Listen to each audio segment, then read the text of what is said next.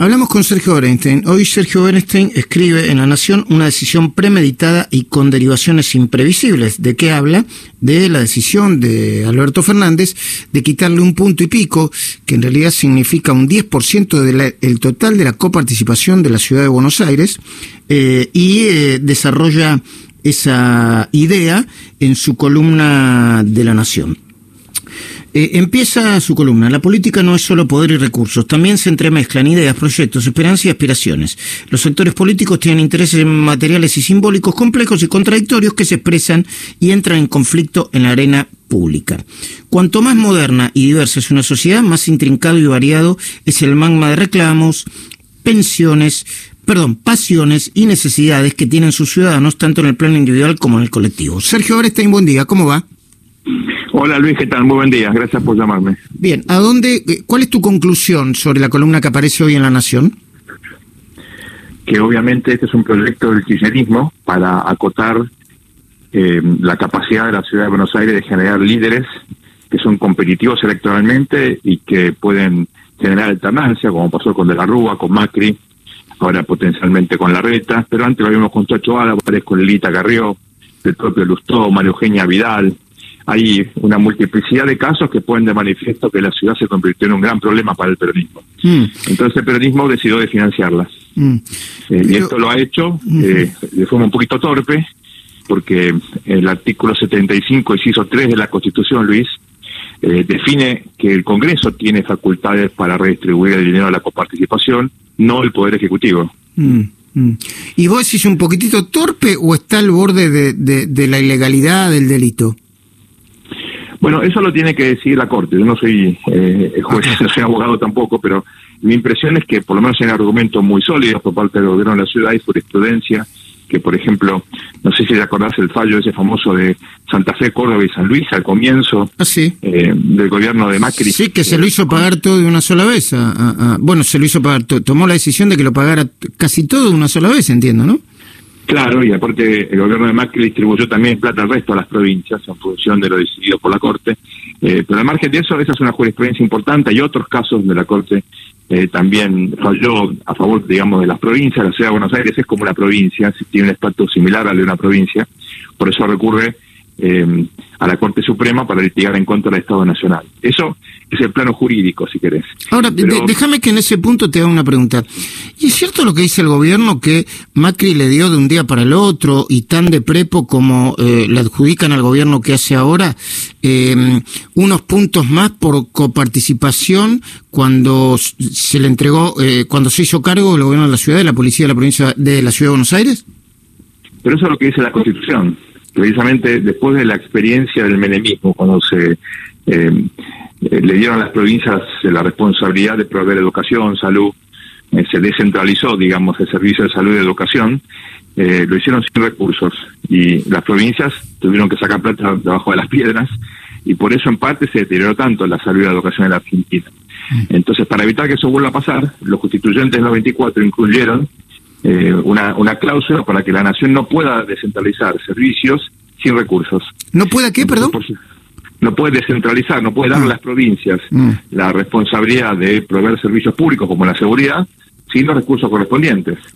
Entonces, Como acaba de pasar en la provincia de Buenos Aires, ¿no? Que dicen que van a sumar 10.000 policías más, pero supongo que están 10.000 policías más, pero supongo que se lo mandan con recursos incluidos. Exacto.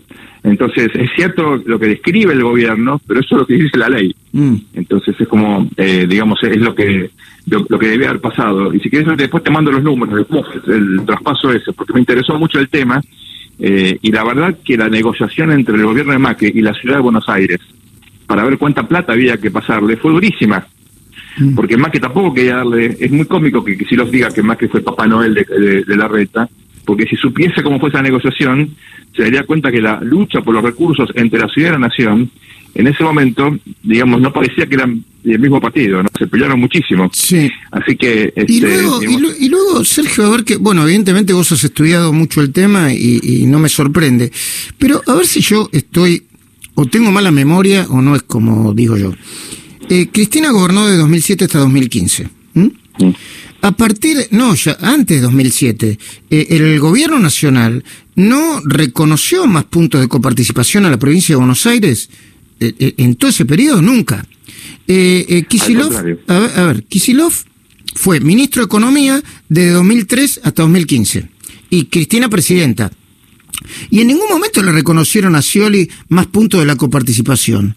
Ayer yo escuchaba a Kisilov, al gobernador, y decía que, eh, un poco en tono jocoso, irónico, bueno, primero María Eugenia Vidal peleó por la coparticipación de la provincia de Buenos Aires, consiguió cuatro puntos y después no lo logró o se hizo la distraída.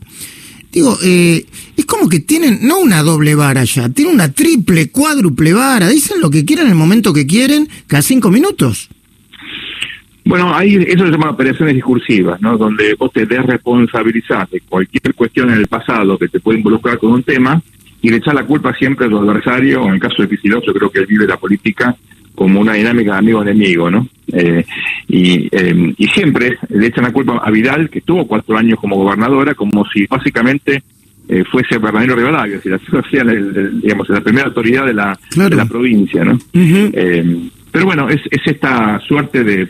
Es típico del discurso populista, Luis, de poner puntos de inflexión totalmente arbitrarios ¿Cómo responde la sociedad a esto, eh, Sergio? Esa es la gran pregunta, ¿no? Porque cómo eh, eh, el 41% de los votos, quiero decir, el 48% de los votos que consiguió Alberto, ¿no lo consiguió también con un alto porcentaje de gente cansada de, de las promesas incumplidas de Macri en todo caso, o de la expectativa que tenía con Macri? Y, y, pero, pero eso no significa que compren todo el humo de, eh, populista, que además es un truco que dura tres minutos por día. Bueno, eso por supuesto lo van a responder las urnas eh, de acá más de un año, ¿no? Pero hay que llegar a las urnas, hay que llegar a octubre del año que viene, eh, y la Argentina viene acumulando una cantidad enorme de problemas que no resuelven, eh, y que ciertamente lo que estamos discutiendo ahora tampoco es una solución. Porque si vos me dijeras, mira, estamos haciendo una reforma estructural, pero finalmente la Argentina tiene un plan estratégico para resolver la inseguridad, para resolver la falta de crecimiento, para resolver la falta de infraestructura. Uno dice, bueno, nos sentamos por lo menos en serio a discutir cosas. Acá es una medida discrecional, es un parche, tampoco resuelve la cuestión de la policía y mucho menos el de financiamiento de la provincia. Fíjate que ya salieron un montón de otros gremios, los médicos, etcétera, reclamando aumentos similares. Entonces, la verdad que eh, discutir cómo seguimos eh, destruyendo el país, cómo seguimos involucionando, no tiene ningún sentido. En ese contexto surgen estos discursos eh, que son un poco patéticos y son de barricada, y yo te diría muchas veces en el centro de estudiantes, ¿no? El nivel de discusión de la política argentina se ha deteriorado realmente de una forma absurda. En ese contexto creo que lo de la reta, hay que destacarlo, fue un discurso duro, él estaba enojado, pero prudente y sin demasiados adjetivos, y eso me parece muy oportuno.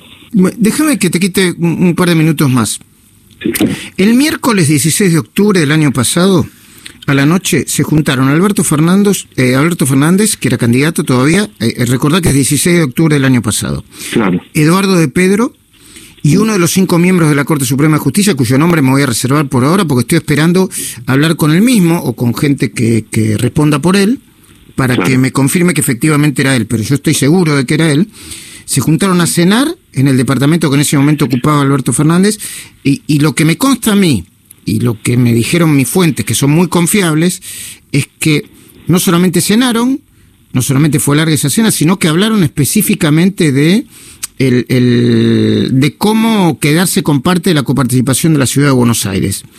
En el caso de que, en el caso de que esto sea cierto y que se confirme, eh, el voto de ese miembro de la Corte sería inválido eh, eh, a ver, te lo pregunto a vos que vas y volvés de los Estados Unidos y que conocés cómo funcionan las instituciones en los Estados Unidos. Sí, claro. Eh, bueno, a ver, primero, a mí no me parece mal que haya contactos formales e informales entre la clase política y los miembros de la Corte. Eh, por supuesto que eso no debe influir en los fallos de la Corte. En todo caso es un, voto de cinco. En Estados Unidos sería un voto de nueve, ¿no? Eh, pero yo creo que la independencia de los poderes no implica que no haya diálogo entre los poderes. Tiene que haber diálogo serio, institucional. No importa que eh, haya ido el miembro de la Corte a, comer al lugar donde vive el, el, candidato a presidente en ese momento. No, yo no, o sea, no tengo por qué sospechar de que eso implica ningún tipo de presión eh, o digamos lo, que se debatió en el Senado eh, hace unas semanas, ¿te acordás? En, términos de que había presiones a los jueces y nada por el estilo. Yo creo que el diálogo es algo eh, útil y deberían tenerlo, en todo caso, los jueces. Eh, no necesariamente implica un voto cantado.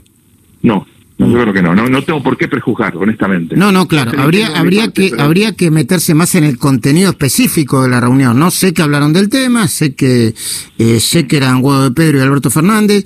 Eh, eh, obviamente no tengo pruebas para decir que, que anticipó su voto de algo que todavía no se discute, ¿no? No se discutía. Abstracto. Pero yo creo que eh, yo valoro el hecho del diálogo. Fíjate, mm. eh, me parece más importante eso, eh, digamos, de, de toda esta eh, este caso que estás analizando, Luis. eh, ahora, es probable que haya derivaciones que, bueno, veremos veremos cómo vota este juez y que, si que llega este caso a la Corte, eh, si la Corte lo toma, en fin, hay una cantidad de, de cosas que todavía no, no, no sabemos cómo se van a, a, desplegar, ¿no? Bueno, yo mientras tanto me, me, voy a ocupar el tiempo en buscar más datos sobre el, el contenido de la reunión. Muchísimas gracias, Sergio Benestey.